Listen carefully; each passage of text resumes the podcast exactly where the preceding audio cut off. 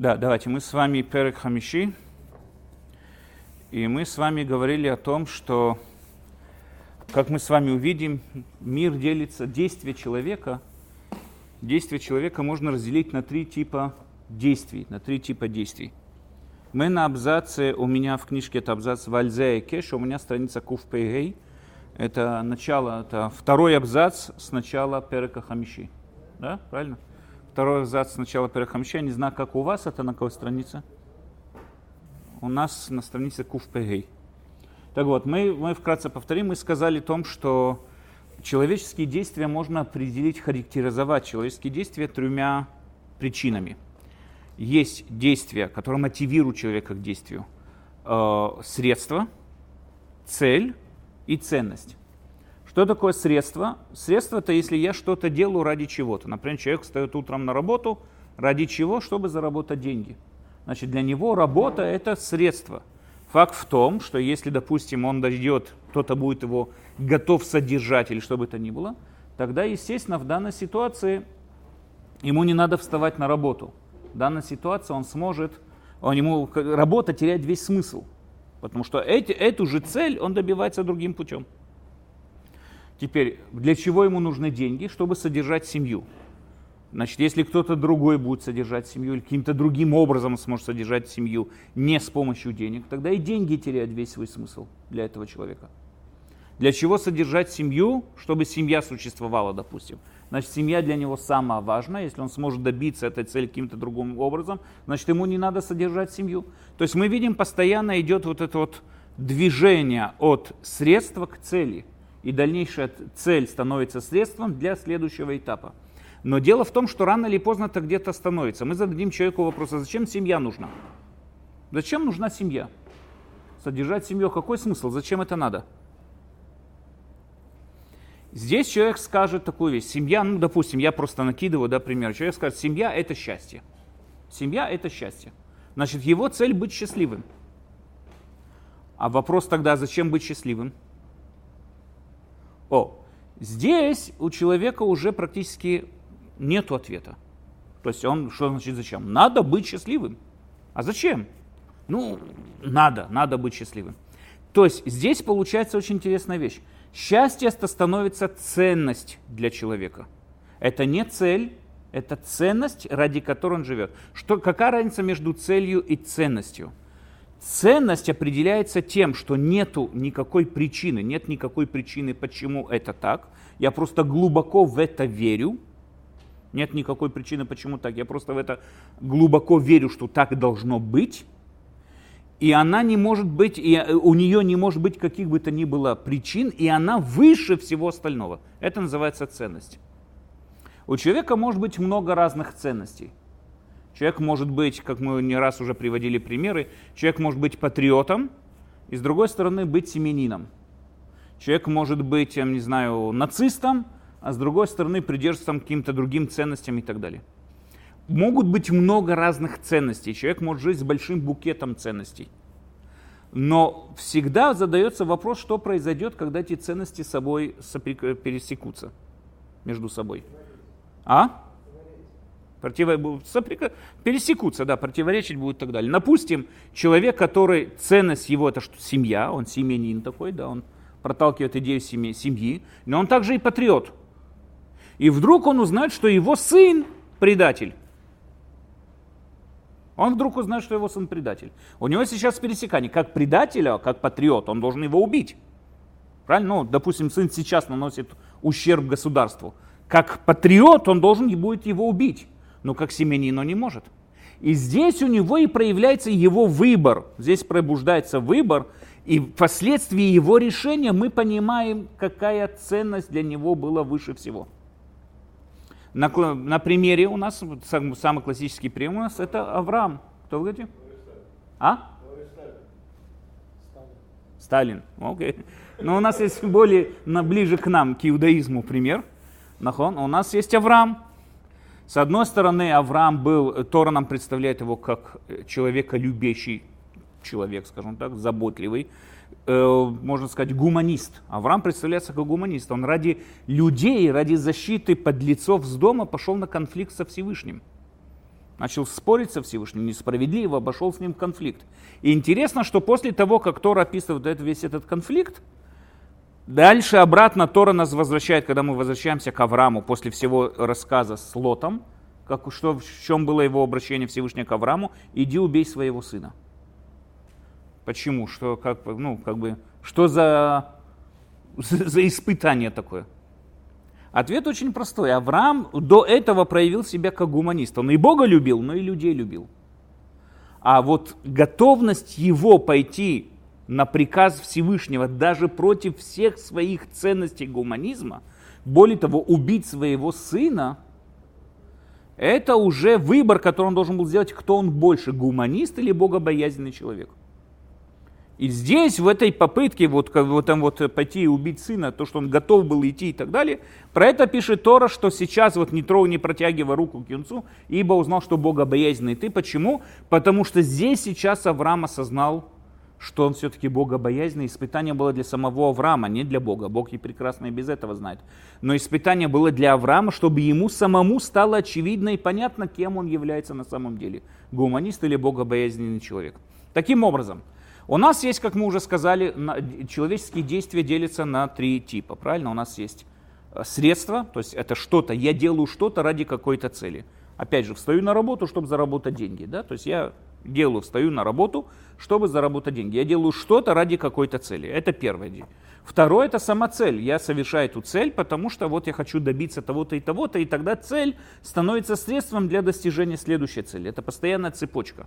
Рано или поздно это сталкивается с чем-то, что у меня уже объяснений нету, и я это делаю. Почему? Потому что я глубоко в это верю, что так это должно быть. Например, я глубоко верю, что человек должен быть счастливым. Для этого надо, чтобы была семья. Я могу ошибаться, могу прийти не к правильному пониманию счастья и так далее. Но я сейчас на данном этапе считаю, что семья приводит к счастью, а человек должен быть счастливым. Это и есть моя ценность. Я не могу объяснить, почему человек должен быть счастливым. Я не собираюсь это объяснять. Потому что если бы я смог объяснить, почему человек должен быть счастливым, тогда счастье тоже становится следующим средством. Потому что я счастливый ради чего-то. А, и, а ценность не может быть ради чего-то. Окей, ценность, она ценность сама по себе. Это есть определение этого поступка. Ценность, она ценность сама по себе, потому что я в это глубоко верю. Тем самым образом, человек, живущий по ценностям, он должен всегда четко понимать, ради чего он живет, какой смысл, какая ценность его жизни, куда он должен стремиться и так далее, и так далее. И Рамбам нам приводит пример, допустим, что человек, понимающий важность своего здоровья, естественно, что он не будет совершать, человек, который понятно, не будет совершать поступки, которые не соответствуют этому, этому понятию. Допустим, человек, которому понятно, что надо быть здоровым, но с другой стороны есть какая-то пища, которую он очень любит кушать, но она слишком калорийная, или слишком жирная, или слишком, там, не знаю что, слишком сладкая. Он не будет ее кушать, несмотря на весь ее вкус, потому что он придерживается каким-то целям, придерживается каким-то ценностям и так далее. Его ценность сохранять здоровье. Окей, это пример, который нам Рамбам привел и так далее. Давайте тогда продолжим дальше, следующий абзац, вот этот.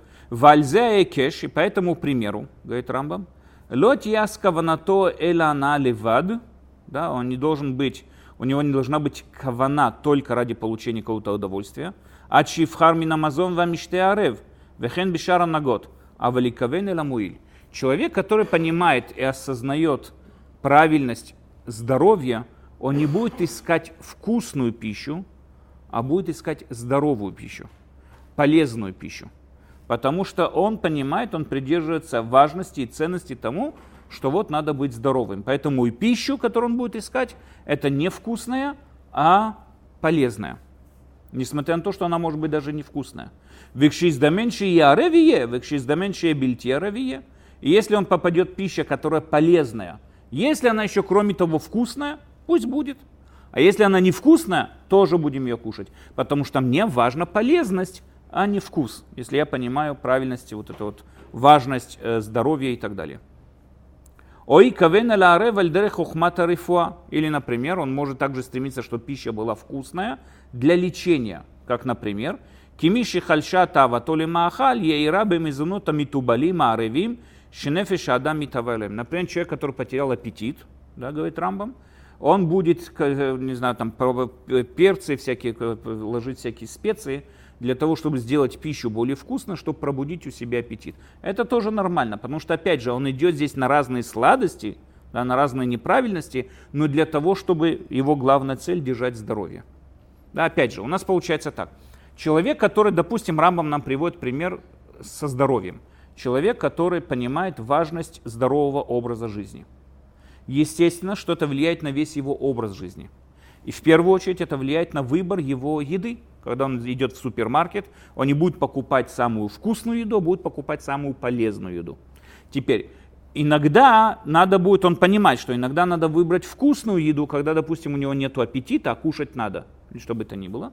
Тогда в данной ситуации он выберет вкусную еду. Но опять же, то, что он выберет вкусную еду, а не полезную, это для того, чтобы пробудить у него аппетит. Это тоже нормально. Это тоже нормально. Главное, чтобы человек не терял саму главную цель, ради которой он совершает то или иное. Да, то есть вот, чтобы, чтобы цель его была у него в сознании постоянно, чтобы он был, то, что называется, целенаправленным человеком. Э, дальше. Вехен миши и тора алав марашхура. То же самое человек, который пробудилась. До сих пор сегодня используется вот это понятие медицинское марашхура. Это описывается тяжелая меланхолия, тяжелая депрессия. Называется на медицинском сегодня марашхура. Откуда пошло это понятие марашхура? Нам это понятно, что это галеновская вот это вот, э, э, медицина Галена, которая говорит, что тело человека состоит из четырех жидкостей, желчей. Есть белая, желтая или зеленая, в зависимости от книг, красная и черная. Черная – это кровь, которая в печени, да, до того, как печень ее очищает, кровь, которая находится в печени, она черная, такая густая черная. Они говорили, что слишком много густой черной желчи приводит к депрессии. Так они объясняли такое состояние депрессии, когда у человека нет никакого желания ни к чему и так далее. Его депрессивное состояние называлось мараш хура, и она остается до сих пор, то есть черная желчь. И она остается до сих пор, очень часто используют ее психиатры, когда прописывают какие-то там серьезные такие таблетки и так далее, они пишут там вследствие, вследствие мараш-хура и так далее, вот там то-то и то. То есть это до сих пор называется тяжелая такая депрессия, которая требует медицинского вмешательства. Так вот, откуда это взялось? Это взялось с понятия самого Галина. Говорит Рамбам, тот, кого на кого нашла Мараш Хура, э, Кенмиши Тора Алав Мараш Хура, Есира бешмята нигуним, убиней земер, убитью маганот, убиньяни манаим, в хеврат ацурота яфот вакаюцебем баши ярхив анефеш. Виасира холи амара шхура мимену. То есть говорит Рамбам такую вещь. Что с тобой означает депрессия? Мы это не раз уже говорили тоже, да, что с собой означает депрессия? Депрессия – это состояние человека, когда его сознание сжимается и, и сжимается на нем самом. Круг его интересов уменьшается. Человек, который больной, мы видим, он теряет интерес к всему происходящему. Его не интересуют новости, его не интересует, там, не знаю, все, что происходит вокруг. Он концентрирует внимание глубоко на себе – Круг его интересов сжимается. И чем круг более сжатый, тем более большая депрессия. Да? То есть чем, более, чем больше депрессия, тем более сжатый круг. Поэтому, например, нормальное состояние человека, тогда наоборот душа его расширяется и ищет его сознание, ищет на что как бы, что, чем овладеть, скажем так, чем, чем больше покрыть круг его общения.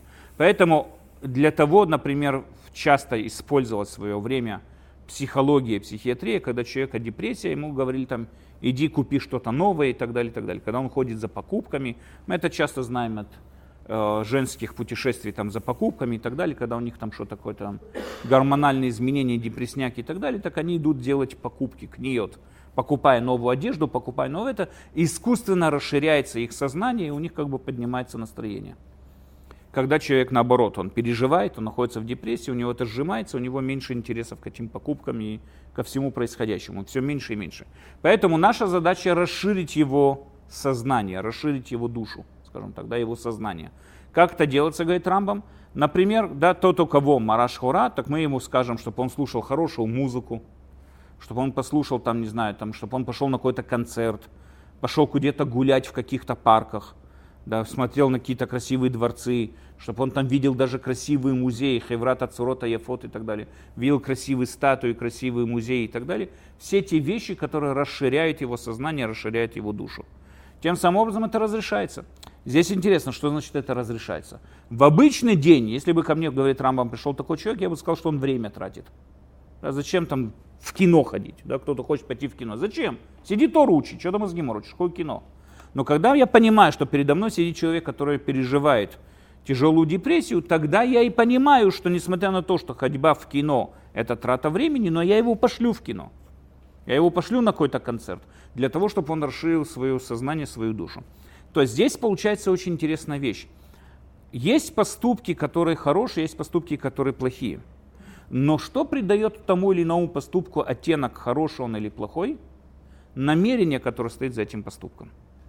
То есть, опять же, если придет ко мне просто так, ну, допустим, я Рамбом, да, допустим, ко мне придет какой-нибудь человек и скажет, что хочет пойти сегодня в кино.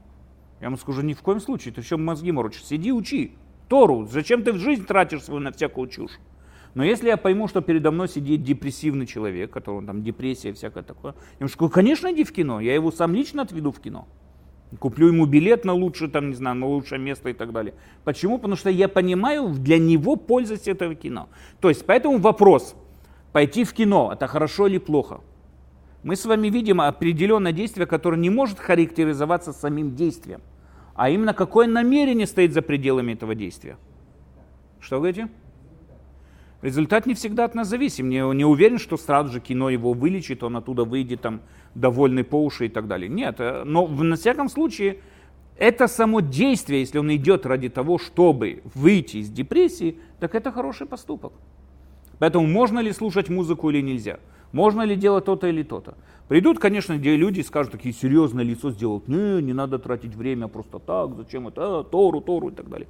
Это они совершенно правы, но надо понимать, что есть исключения. И более того, в этих исключениях именно пойти в кино лучше, чем сидеть и учить Тору.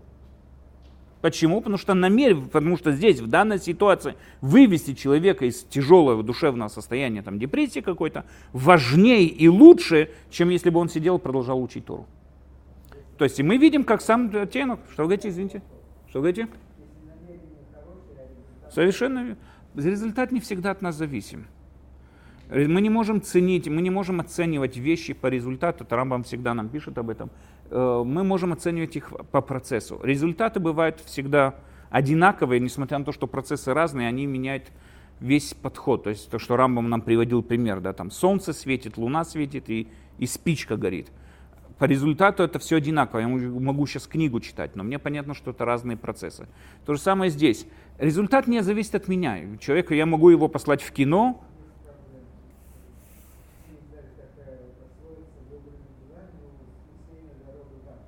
Нет, ну, это тоже надо понять границы этому доводу. Я же не разрешу ему сейчас свинину кушать и субботу нарушать. Это понятно, конечно. Надо тоже понимать границы этого. И, но самое главное, что у нас есть действия, есть определенные действия, которые невозможно э, э, как, описать именно своим действием, самим действием. Потому что само действие, оно нейтральное. Оно получает оттенок хорошего или плохого в зависимости от моего, в зависимости от моего намерения. У нас так практически все происходит в мире. Да? То есть, простой пример. Молоток, он хороший или плохой? Молотком можно построить синагогу не знаю, там можно Арона Кодыш построить молотком, а можно кому-то по черепу заехать. Так молоток хороший или плохой? Зависимо от моих намерений. Интернет хороший или плохой? У меня есть уроки, которые я даю по Zoom, там есть уроки, которые доходят до 5000 просмотров. Не все, но есть такие вот первые уроки по Шмунапрохим, доходили до 5000 просмотров. У меня никогда не было такой вот группы людей, такие, которые когда-нибудь слышали мои уроки в таких масштабах. И по мне понятно, что это, конечно, интернет это хорошо, раз, ну, помогает мне э, доносить, э, не знаю, Рамбама там до самых далеких масс, где бы они там ни жили и так далее. Это прелесть. Это прелесть, но с другой стороны нам всем понятно ужасы, которые происходят в интернете тоже. Так интернет хороший или плохой? Интернет нейтральный. Как мы его используем, это и наше намерение по отношению к нему. В этом главная проблема. То же самое и здесь, ходьба в кино. Естественно, если это хороший, скромный фильм, да, я не говорю там какой-то пошлятин или что-нибудь такого. А если это нормальный, хороший какой-нибудь там, не знаю, фильм, боевик, не знаю, что бы то ни было и так далее, тогда в данной ситуации это не проблема, если это ради хорошего намерения. Но если это, я знаю, что этот человек может сидеть там, не знаю, делать хорошие поступки, помогать жене там по дому, или там учить Тору, или что бы то ни было, я ему говорю, нет, все, иди с кино смотри. Конечно, тогда это плохо. Смысла здесь никакого нету. Но во всяком случае, когда человек целенаправленный, то, что хочет нам сказать Рамбам, понимающий свою цель и понимает, ради чего он это делает, это все проявляет в дальнейшем на его поступки. И те поступки, которые он совершает, делает, он может их сравнить, они соответствуют его цели или нет, и тем самым образом он оценивает эти поступки хорошие или плохие. Да, то есть это уже в первую очередь. Дальше.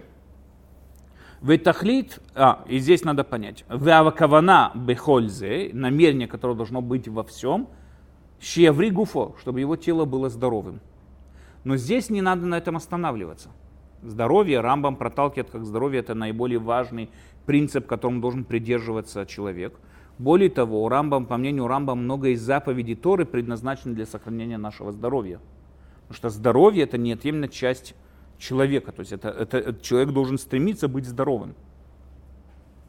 А валь, надо понять такую вещь. Ветахли такавана бивриют гуфо. Но у здоровья тоже есть своя цель. Ликнот хухма. Для чего надо, чтобы было здоровое тело? Чтобы человек мог сконцентрировать свое внимание на самом важном – приобретении мудрости. Вехен кшейтасек ликнот мамон, когда он занят сейчас приобретением имущества. Он там зарабатывает деньги, чтобы купить новую машину или чтобы приобрести новую квартиру и так далее, и так далее. Тиет тахлит каванато бекибуцо шиюце бемалот, шимацу лихуше гуфу ламших митсиуто, чиагия вейда машем маши евшар лейдато. Даже при приобретении имущества какого-то человека должна быть одна идея в голове постоянно. Каким образом я смогу использовать это имущество для приближения к Всевышнему? И то имущество, которое я смогу использовать в данной ситуации, оно, конечно, должно соответствовать и так далее, и так далее. А то имущество, которое нет, нет. Поэтому там приобрести новый автомобиль для того, чтобы, не знаю, подвозить людей куда-то, помогать, делать хесед какой-то, ну, к примеру, накидываю такие идеи. Тогда это, естественно, это хорошая и правильная вещь. Но человек, который, там, не знаю, купить какой-нибудь там, телевизор в доме, он никаким образом человека к Богу никак не приблизит. Вряд ли там есть что-то, это сугубо развлекательный аппарат. И поэтому понятно, что в данной ситуации человек, который стремится к Всевышнему, он будет избегать это любым образом, любыми, любыми возможностями и так далее. Во всяком случае, что здесь главная э, вот эта вот вещь, которая подводит Рамбам? У человека есть ценность, есть одна большая ценность, ради которого существует, должен видеть эту ценность, найти в себе любой человек. Это познание, приближение познания к Всевышнему. Все должно ориентироваться и строиться вокруг этой ценности. Это и есть максимум. Почему? Потому что, как мы уже с вами говорили, человек, его максимальные возможности, они именно возможности его разума. Потому что человек, как мы с вами видим, человек не самое быстрое животное. И обычная шимпанза, шимпанза обычная, она может разорвать любого Шварценеггера в клочья просто, э, без, не оставить от него ничего. То есть э, он далеко не самое сильное животное. Я уже не говорю там про медведей, гориллы, акул. А? Шимпанзе не сильно, но у нее масса, у нее мышечная масса превышает э, по, ну, в количестве любого человека, и по силе она сильнее, она сильнее почти любого человека. Шимпанзе. Она маленькая, но она э, опасная, да, очень опасная гориллы, они огромные. Гориллы это как медведи, конечно, я же не говорю. Я говорю, даже маленькая обезьянка такая хорошенькая, шимпанзе, и то она может там кого угодно в котлету превратить. То есть нам понятно, что человек далеко не самое сильное, далеко не самое быстрое, далеко не самое чувствительное. Да, есть животные, у которых слух лучше, нюх лучше, глаз лучше, во всем лучше. Что же делает человека таким вот особенным? Возьмите самого быстрого человека, как его там, Юсеф Болт или как его там зовут. Его любая собака обгонит. Любое животное его совершенно, дворняга его обгонит. В чем тогда его быстрота? То есть в чем не в, в человеческая вот эта вот особенность, это его разум. Его разум делает его верхушкой пирамиды всего живого. Значит, нам понятно, что его, скажем так, э, наилучшее продвижение, в котором он может быть, которое его полностью характеризует и его проводит, продвигает, его заложенный в нем потенциал, связанный с разумом достижением разума и так далее. Высшее достижение разума, которое может быть, это именно философский разум, а не практический разум, который доводит человека до Всевышнего. То есть максимально, где может реализовать себя человек, это только в познании Всевышнего. Это максимально, где он может себя максимально проявить и, скажем, проявить свой потенциал, заложенный в себе потенциал человека. Поэтому именно к этому он должен стремиться. Когда человек бегает быстрее какой-то собаки, допустим, даже, или какого-то оленя, допустим, там обогнал какой-то там супер навороченный человек, обогнал оленя, все равно это не проявляет заложенный в нем потенциал человека. Это не человеческий потенциал. Потому что мы не можем характеризовать человека как быстрое животное. Это не, не реализует в нем заложенный потенциал. А в нем заложенный потенциал, это потенциал его сознания, его разума. Разум – это и есть потенциал человека, доведенный до совершенства. А в какой именно отрасли человек доводит свой разум до совершенства? В познании чего-то, выходящего за рамки материи. То есть в познании Всевышнего. И именно тогда человек максимально реализуется. Значит, в этом и есть, в этом, к этому должно быть, к самореализации своих возможностей, к этому должен стремиться человек так как к этому стремится вся природа. Рамбам называет человека такого природным человеком. Мы привыкли к идее, что природный человек это хиппи, да, которые там с цветочками сидят и там обнимаются с деревьями, peace and love и всякое такое. Это не природный человек. Природный человек это тот, кто направляет все свои силы к реализации своей максимальной формы. Как вся природа стремится к реализации своей формы, природой, если мы будем говорить на языке, если будем говорить на языке э, философов, да, природа управляет логус или телос, смотря кого там спрашивать, но есть какой-то, мы видим, что есть какие-то процессы, природа двигается, что-то двигает природа и направляет ее от материи к форме, есть какой-то телос, какое-то намерение, какой-то логус, который этим всем управляет и двигает, и природа поэтому всегда наилучшим образом реализуется – мы не увидим когда-нибудь там, что, не знаю, что бабочка случайно там стала носорогом или что бы то ни было, потому что ее идеальная форма гусеницы быть бабочкой. И все к этому стремится. То есть природа, управляемая высшим разумом, на иврите это называется сехеляпоэль. Каждый, кто ходил на уроки по кабале, знает, что такое сехеляпоэль. Есть сехеляпоэль, который управляет всем происходящим в мире, направляет его правильно к своей цели. Единственный, кто неуправляемый, логусом, это тот самый, кто обладает своим логусом. Это человек. Человек единственный, кто не находится в вот этой вот системе продвижения от материи к форме, потому что человек сам должен продвигаться от материи к форме. Это и выделяет человека. Он не находится во всей этой системе, управляемой всеобщим логусом, а он сам по себе, существующий сам по себе – который должен влиться в эту систему и стать природным человеком. Что значит влиться в эту систему? Реализовать свою форму. Что значит реализовать свою форму? А Платон говорил познать там высшие формы небес, Аристотель говорил познать там форму всех форм, а по мнению Рамбам это познать Всевышнего. В этом и есть человек, который стремит, направляет туда все свои силы, все свои возможности и так далее. Он тогда и реализует свои максимальные усилия. Если, конечно, человек, который, допустим, посвятил всю свою жизнь постижению Всевышнего, если он встретит какой-нибудь там Майк Тайсон, не знаю, в мое время это был самый сильный такой человек на земле, боксер, я не знаю, кто сегодня там, но если, допустим, человек такой встретит Майк Тайсона, конечно, Майк Тайсон его убьет и превратит его там в шницель или котлету без разных этих. Но кто будет более человечен? Тот, кто постиг Всевышнего. Потому что именно он и реализовал, посвятил все свои силы, всю свою мощь, именно к этому он посвятил, именно он и есть тот самый, кто реализовал все свои возможности.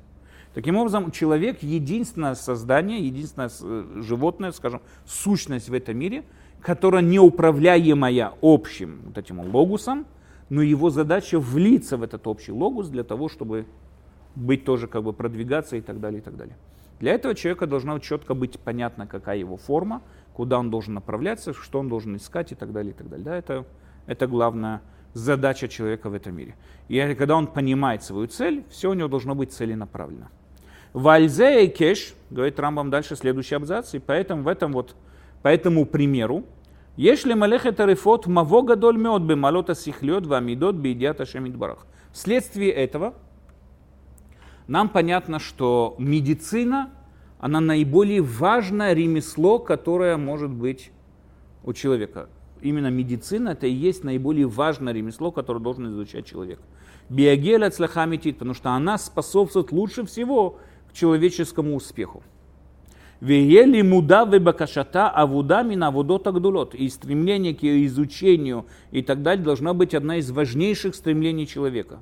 Велотиаски оригавы кенагород, потому что тогда медицина, она не будет просто как другие виды ремесел, как ткань, ткач, да, ткач их называют, который там полотно делает, ткачи, и как э, столеры. То есть медицина выше этого. Киба, почему? Кибани шерпа улотейну, потому что в соответствии с медициной мы должны сравнивать наши поступки. Виашуву паулотейну шиотам и вьоталамалот. И будем делать человеческие действия, приводимые нас к правильным правильным э, малотам к правильным э, качествам и так далее, и так далее. То есть медицина, изучение медицины, это наилучшее ремесло, которому, может, которому человек может посвятить свою жизнь. Почему? Потому что тогда он сможет понимать, как правильно ему жить и так далее. Я хочу подчеркнуть такую вещь. Когда мы с вами уже, это постоянно говорю, когда мы говорим с вами о науке, которую имел в виду Рамбам, да, медицина, будь то или что бы то ни было, он не имел в виду современную форму медицины. Он имел в виду медицина в сознании Рамбама, это то, что сегодня называется диетология. То есть человек должен хорошо понимать организм, переваривание пищи, что ему можно употреблять, что нельзя употреблять и так далее, и так далее. Человек должен хорошо понимать какой правильный образ жизни он должен вести. Это не то, что он должен учиться до, до хирурга какого-то левого позвоночника с правой стороны, там, верхней части спины, а имеется в виду, что он должен общ, в общем понимать весь процесс э, человеческого здоровья, правильности образа жизни. Рамбам придерживался к тому, что в основном все наши болезни, которыми мы страдаем, они приходят от того, что мы неправильно принимаем пищу. Сегодня мы к этому возвращаемся. Сегодня медицина тоже к этому потихоньку возвращается. Пока что еще об этом говорит только, как сказать, альтернативная медицина, но все больше и больше медицина в общем тоже к этому приближается. Мы видим очень большую взаимосвязь между употреблением пищи и состоянием здоровья человека. Очень много болезней наступает на человека, приходит к человеку от неправильности, от неправильного принятия пищи или от неправильных пропорций. Это вызывает слабость, это одни есть пища, которая поднимает иммунитет, которая понижает иммунитет, есть пища, которая действует, там очень много разных явлений. Поэтому, когда Рамбам говорил о медицине, он говорил то, что сегодня называется на иврите диетан, да, как-то дзунаи, то, что называется дзунаи или диетан. То есть про эту медицину говорил Рамбам, и для этого человек должен хорошо понимать, что ему можно кушать, что ему нельзя кушать, поговорить со своим диетологом и так далее, и так далее. Но в всяком случае сторониться всеми возможными путями нездоровой пищи, нездорового образа жизни и так далее. Киадам. Что говорит?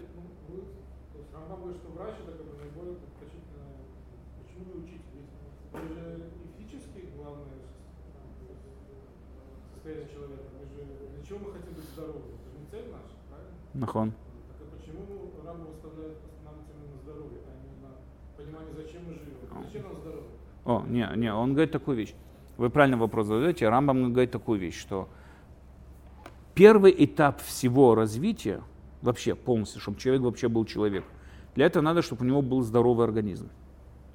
Без этого он вообще ни, ни на что не способен. То есть у Рамбама понятно, что организм больной, человек ни к чему не способен. С него ничто не выйдет.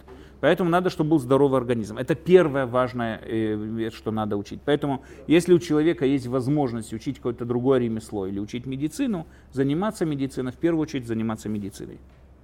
В первую очередь. Потому что это и есть та самая вещь, которая как минимум строит человека, его материальную сторону, его физическую сторону и так далее.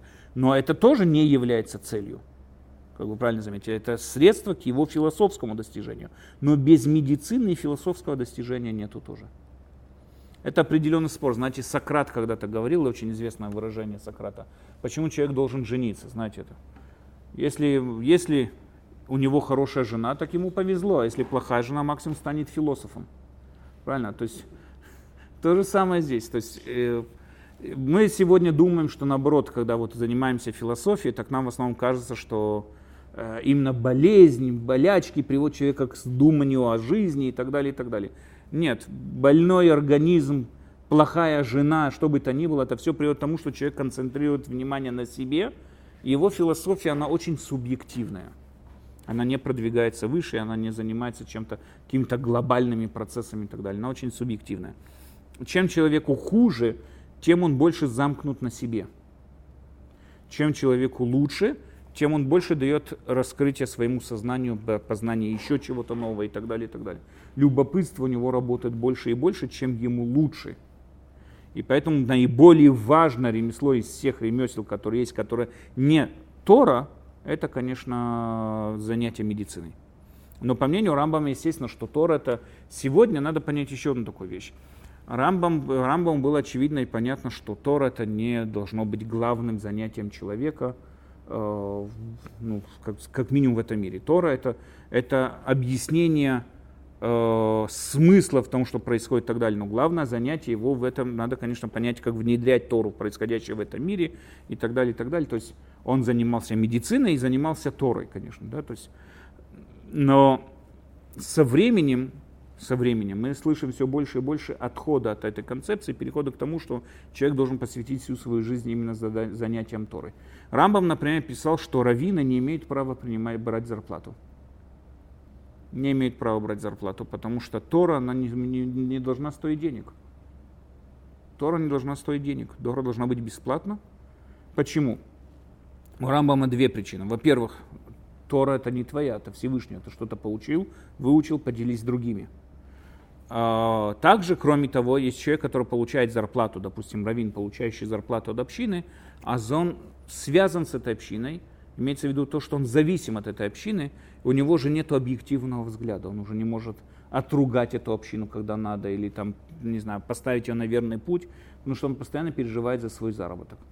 Поэтому у Рамбама, в глазах Рамбама, самое большое преступление, которое произошло в течение еврейского народа, это то, что раввины стали получать зарплаты он это видит как самое ужасное самое страшное предательство Богу. Потому что человек за свою Тору получает за это зарплату. Но интересно, что уже поколение после него, Риваш и так далее, они уже тоже очень резко высказались против этого мнения. Говорит, Риваш, ему-то повезло, он был главный доктор там у Салахадина, он может там говорить, да, там не надо зарплату платить. Ему целых один его там снабжал столько, который крестоносцев разбил, да, его снабжал столько золота и бриллиантов. Он был такой несметно богатый. Ну, вы знаете многих таких евреев. Да, то есть он может говорить. Но по-настоящему уже более позднее мы уже видим, как Шульханарух, во времена Шульханаруха уже говорили о том, что Равин имеет право получать деньги. А следующий комментатор Шульханаруха, там был Шахтаз, я не помню, кто-то из них, уже сказал, что Равин обязан получать деньги. Почему? Но что он говорит такую вещь. Равин, который занят, должен быть занят, кроме учения Тора, должен быть занят еще какими-то другими ремеслами, он не сможет концентрировать свое внимание ни на Торе, он никогда не сможет ответить на вопрос, который ему задают э, люди, да, какой-то вопрос, который задают ему люди и так далее.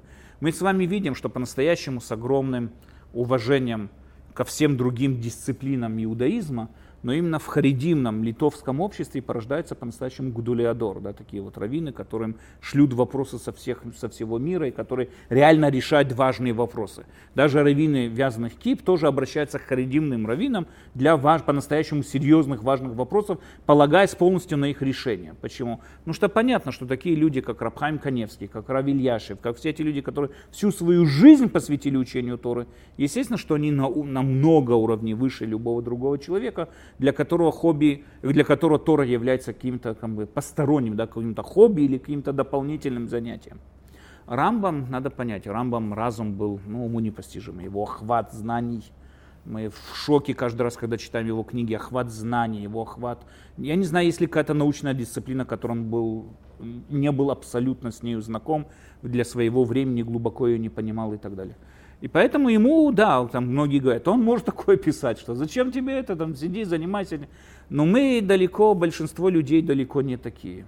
И пишет Таз, что Равин для того, чтобы по-настоящему быть авторитетом в Торе, ничего не поделаешь, надо посвятить всю свою жизнь этому – но не может посвятить всю свою жизнь этому, если он голодный, жена голодная, дети голодные и так далее. Поэтому он обязан по законам Торы, так пишет, та, та, э, по-моему, Таз это был, если не ошибаюсь, по-моему, Таз, Турейзав, один из комментаторов на Шулханарух, он обязан по законам Торы получать зарплату от общины. Несмотря на то, что Рамбам писал, что это запрет, это самое большое преступление, которое может быть э, в мире. Но опять же, в всяком случае, к чему это говорю? По мнению Рамбама, да, Тор это очень важная вещь, но и медицина вещь, без которой нет никакого продвижения человека в мире. Опять же, я не говорю о том, что каждый из нас должен сейчас все бросать и идти там учиться на медицинский факультет и быть там хирургом и всякое такое. Нет, мы не говорим про это, потому что современная медицина это не та медицина, о которой говорил Рамбам. Но как минимум общаться с диетологами, общаться, понимать, как работает пищеварение. Ну, знаете, как мы, есть люди, которые глубоко в этом понимают, которые в этом разбираются и так далее. Да, это как минимум человек должен в этом Э, разбираться и так далее.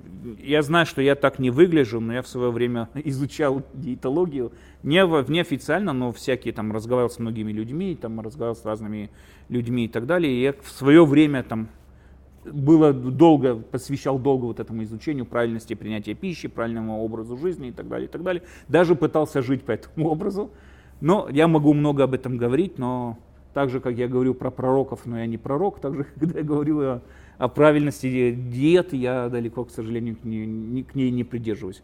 Но во всяком случае, этот, э, это важная вещь. То есть, к чему я говорю, что медицина, она наиболее важное ремесло среди всех возможных ремесел, которым может заниматься человек, потому что ее следующий этап – это уже этап Торы.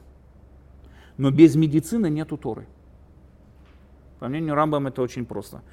В здоровом теле здоровый дух. Это главный завет, это главное вот это то, что говорит нам Рамбам.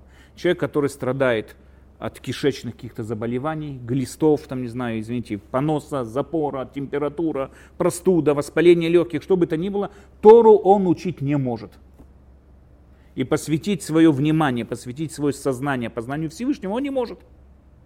Поэтому в первую очередь надо построить правильный фундамент, а потом уже духовно в этом фундаменте продвигаться. Для этого надо понимать, понимать э, вот это вот понятие как медицина, знать ее, понимать ее, для того, чтобы для дальнейшего продвижения в Торе. Мы с вами увидим, что Рамбам дальше в дальнейшем будет выступать против всех вот этих вот э, лжепостов, которые устраивают. Ну, там есть у нас разные, в основном люди, относящиеся к мистике, они очень это любят, там посты устраивать и всякое такое, постятся от субботы до субботы. Знаете, есть такие каббалисты в Цвате, которые постятся от субботы до субботы. То есть они употребляют пищу только в субботу. Как бы Рамбам на них относил, обращал внимание, он бы их отругал очень сильно. Он бы считал, что они идиоты. Потому что это, кроме галлюцинаций у тебя в голове в течение этой недели ничего не будет. Там у тебя тогда уже такие духовные мира открываются, что мало не покажется. Это все полная чушь, это ни в коем случае этого делать нельзя. Человек хочет куда-то духовно где-то продвигаться, для этого надо, чтобы он был материально обеспечен. А материально обеспечен, чтобы он был сыт, здоров, в теплой и уютной одежде. Ну, не сегодня, конечно, сегодня в прохладной и кротко, но в основном в уютной, удобной одежде, чтобы находился в комфорте. Человек, который находится в комфорте, только тот человек и может продвигаться в духовной жизни. Поэтому медицину он выставляет всегда на первый уровень. Дальше. Киадам шиавов юхаль мазон арев элахех. Человек, который ищет еду, который хочет кушать и ищет еду, которая приятна для его, вкусно ему. Арев элахех. То есть вкусно, вкусно для, не знаю, хех, как перевести вот это вот, то, что пища проходит здесь. То варех шаанефеш адам митавелов. Или, например, запах, который вызывает у него там приятности и так далее. Вума зикло, и эта пища ему очень вредит. Вевшаршия сибали холи каше. Вполне может быть, что эта пища придет его к разным заболеваниям. Оли мита питом, или к неожиданной смерти. Зе вебеймот эцлишавим. Это человек и животное, и скот для меня одинаковые. Человек, которому доктор сказал, что ему нельзя употреблять мясо, потому что у него завышенный холестерол. Человек говорит, ну я не могу, не могу, нет такого, ну не могу, ну что значит мясо? Что, кушать постоянно морковку, как зайчик? Нет, я буду мясо кушать. Говорит Рамбам, для меня это человек и животное, никакой разницы нет. Потому что это, как и животное, идет только по тому, что ей нравится, у нее нет вот этих вот тормозов в голове, сказать, это не полезно, это не ешь. То же самое и человек. Этот человек то же самое. Для меня нет никакой разницы. То, что он там приходит, говорит, нет, нет, я не буду это кушать. Доктора сказали, это нельзя. Он, нет, нет, буду это кушать, потому что им по-другому нельзя. Я же мужик, я там не зайчик и всякое такое.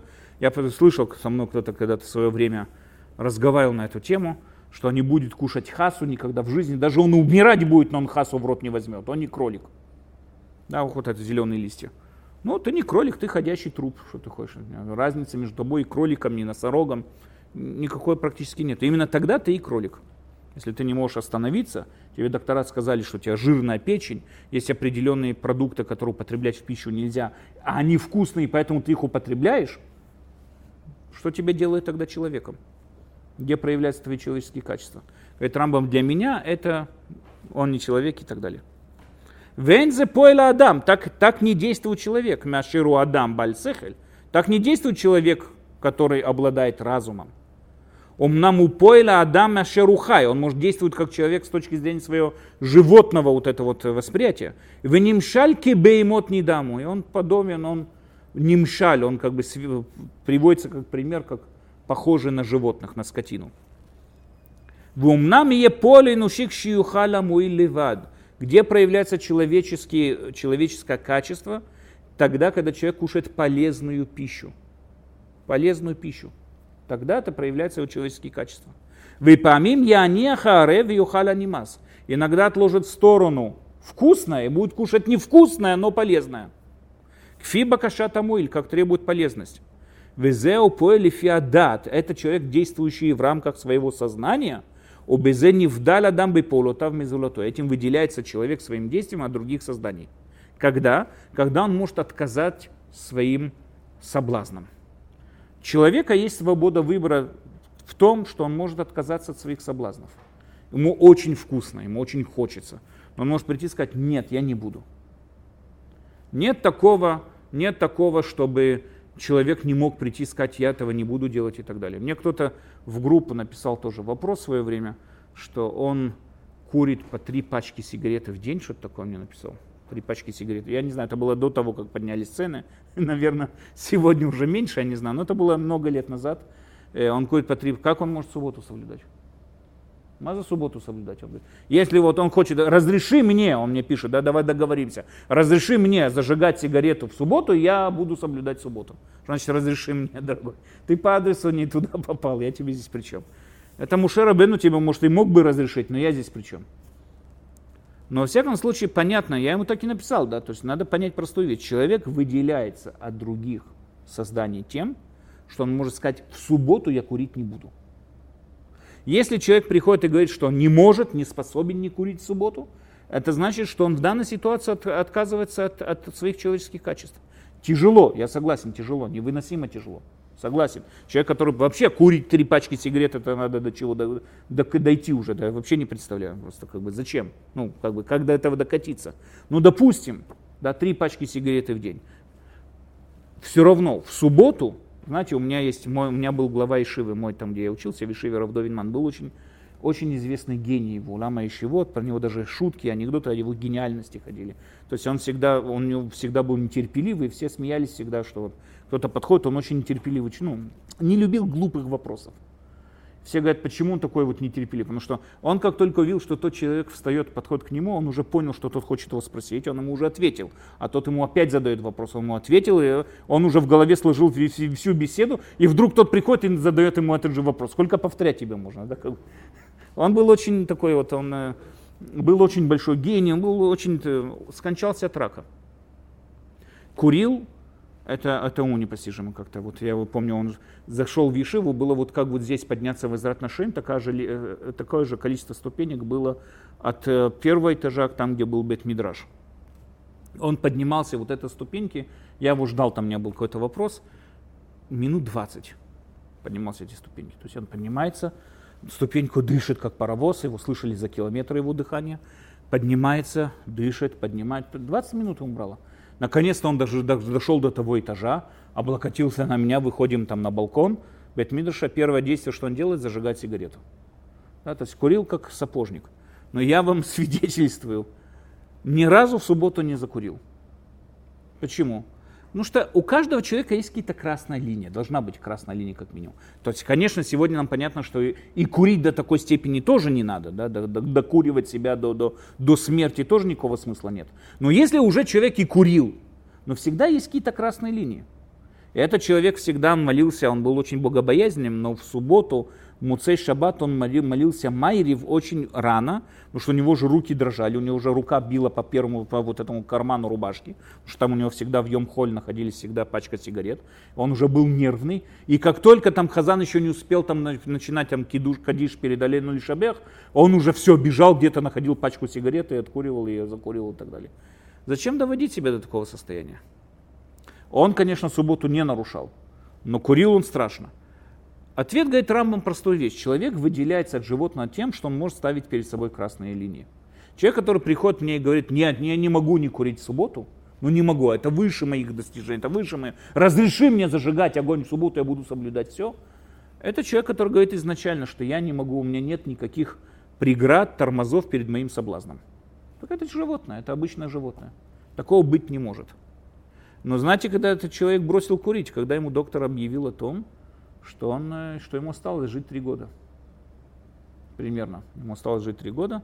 И тогда вдруг все, бросил в тот же самый день бросил курить. Жалко.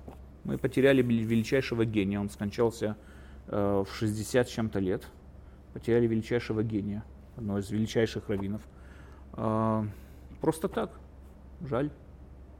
В всяком случае, к чему я говорю, что нет такого человека, который придет и скажет, я не могу не есть мясо, или я не могу не курить, я не могу делать то-то и то-то. Это полная чушь. Всегда можешь.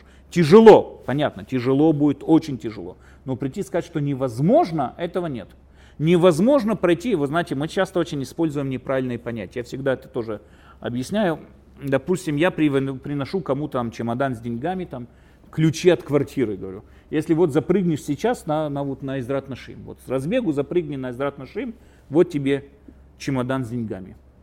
Человек приходит говорит, я не могу. Мне понятно, почему не может. Его физические качества не позволяют ему такого совершить. Но я ему приношу то же самое, чемодан с деньгами, и говорю, вот тебе, если там, не знаю, если ты изобьешь своих родителей. Вот тебе чемодан с деньгами. Приходит человек говорит, я не могу. Почему не можешь? Он не можешь. Они уже старые, пожилые, что ты не можешь. Почему ты не можешь? Конечно, можешь.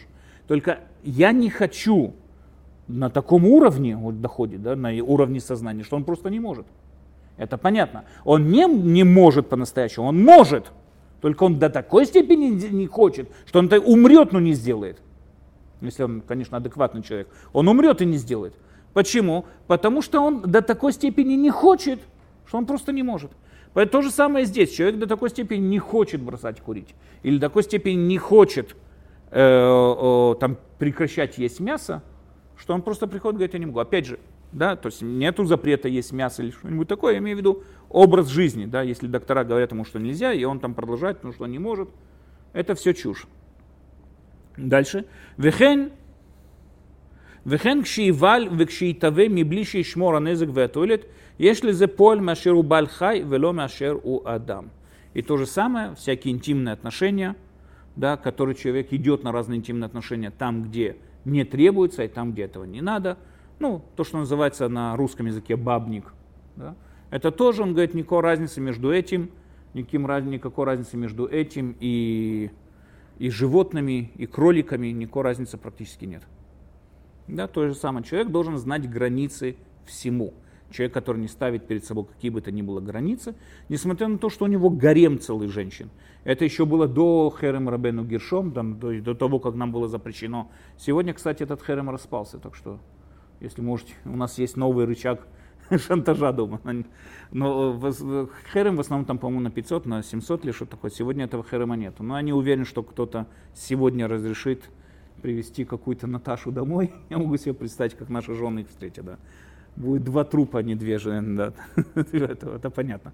Но во всяком случае, во всяком случае, это, это, несмотря на то, что по законам Тора это разрешается, у него там 20 жен, допустим, ну, это по закону, 6 жен это максимум, что разрешает Тора, по-моему, обычному человеку, э, все равно это не, не позволяет и не разрешает человеку находиться в состоянии вот этого вот интимных отношений, чтобы голова постоянно этим была занята и так далее, и так далее. Почему? Потому что человек не знает границ. Человек, который не знает границ, все, он всегда будет изменять, он всегда будет, у него это всегда будет забито в голове. Рамбам использует такое выражение очень красиво, как петух в курятнике. Да, то есть человек, он должен понимать границы, чтобы не стать петухом в курятнике.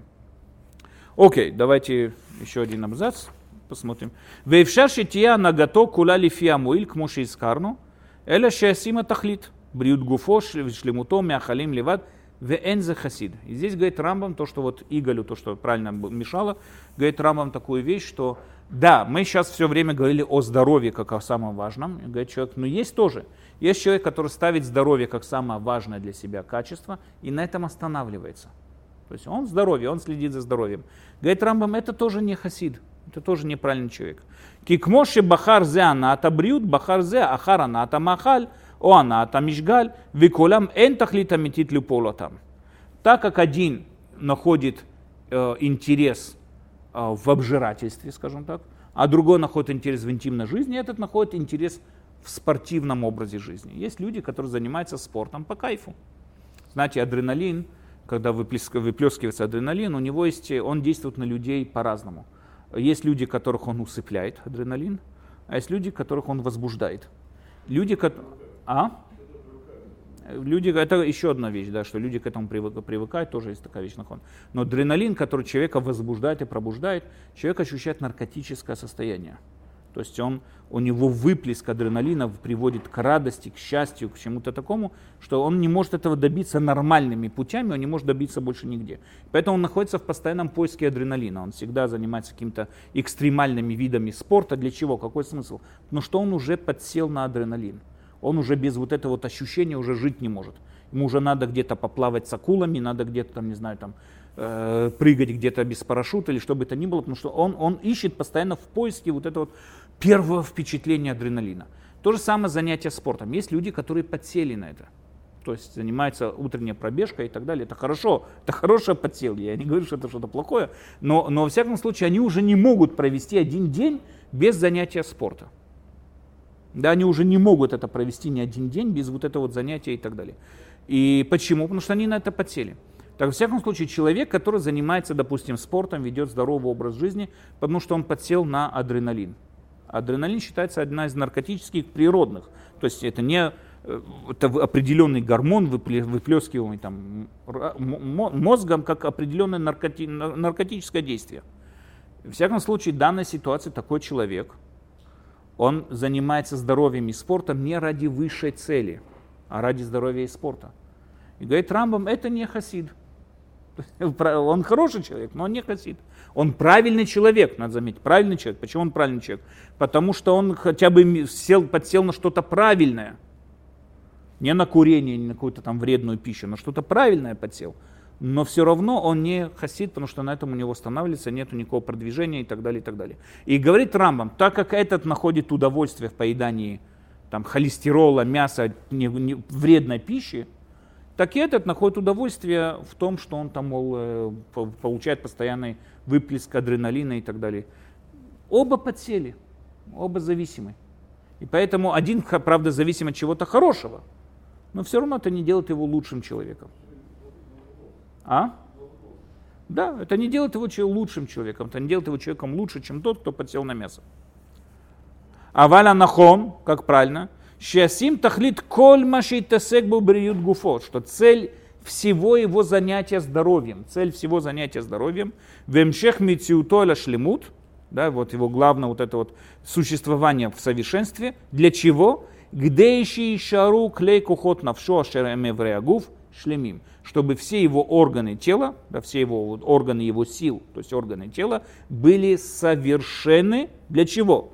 Вейстасек навшо мибли мунеа баймалот амидот умалот. И чтобы его душа возвышалась по, по ступеням качеств характера и по умственным достижениям без препятствий. И здесь Рамбам нам писал весь смысл здоровья, здоровья и так далее, чтобы человек продвигался, чтобы человек продвигался в, э, в, в вот этих вот духовных постижениях, чтобы он продвигался во всех этих духовных постижениях и так далее, без каких бы то ни было препятствий. В этом есть весь смысл всего здоровья. В здоровом теле здоровый дух, и поэтому э, в этом есть весь смысл здоровья. Так, опять же, получается так. Человек должен посвятить, то есть жить в рамках здоровья. Это главное, что требует от нас Рамбам. Человек должен жить в рамках здоровья. правильно принимать пищу, правильно вести образ жизни, заниматься там, не знаю, тем или иным спортом, должен проводить правильный, с точки зрения здоровья, правильный образ жизни. Но для чего? Для своего духовного продвижения. Я, знаете, когда-то ехал в автобусе, внутри, в Иерусалиме, внутренний автобус, и со мной сидели двое таких накачанных мужиков здоровых, я слушал, э, честное слово, когда женщина разговаривает, это куда более интересно. Они какие-то рассказали какие-то белки, он одному другому показывал вот этот мышца, когда он так вот выжимает, у него здесь что-то вырастает. Они так долго объясняли вот то, что у него здесь вырастает. Они так долго занимались той мышцей. Там, говорит, он здесь он кожу здесь натирает каким-то средством, чтобы она растянулась, и чтобы мышцы, что-то. И они всю эту дорогу ехали, я прям сидел сзади них, я наушники в то время дома забыл, Блин, они накачаны, они такие бабы. Сколько можно посвящать этому всю дорогу? Всю дорогу трепались до этого, до, до какого-то спортивного зала. Они там ехали, всю дорогу об этом говорили. Нет, это не тот, тот здоровый образ жизни, который имел в виду Рамбом.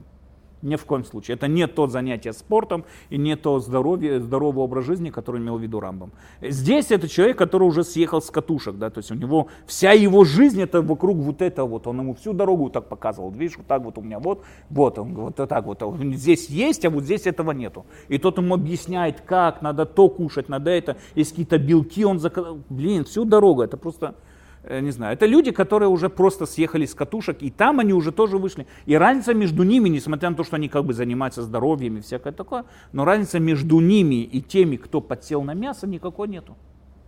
Никакой нету. Потому что цель занятия спортом, это не чтобы вот эта вся голова была забита только этим, а наоборот, освободить голову от всех остальных забот, чтобы посвятить ее в достижение Всевышнего. У меня был духовный наставник в Вишиве Равдов Яфа. Его надо увидеть, его он такой, знаете, такой одуванчик. Просто вот думаешь, у него весь такой беленький, пушистенький, такой, ну, был в свое время, он скончался, был очень такой праведный человек. Он был прям настоящим пример правильности, качеств, поведения и так далее. Был очень такой одуванчик. Он никого бы не обидел, там он обходил мух, чтобы, не дай бог, их не задеть и всякое такое. Э, мы как-то у него сидели в Ешиве там несколько старших бахурим пришли к нему на ВАД, на, домой к нему этом. И вдруг из-под его постели выкатилась гантеля. Ну, там мы сидели, кто-то сел на, сидел на кровати в его спальне, и вдруг там покатилась, знаете, гантель сплошная такая, там круглые такие, шар, шар, шары такие. И вдруг выкатилась гантеля. Теперь вы не можете себе представить этот контраст, да, вот этого человека и, и гантеля, как бы, я не знаю, там все что угодно. Если бы там выкатился труп, нас бы меньше это удивило, чем гантеля, которая туда вылетела. И он увидел наше удивление, говорит, да, я занимаюсь, да, занимаюсь. Ему Хазонич сказал, когда он приехал в Квархасидим, у него было он, с, одыш, с одышкой что-то плохое, он ему сказал, что надо заниматься спортом. Хазонич сказал, он занимается.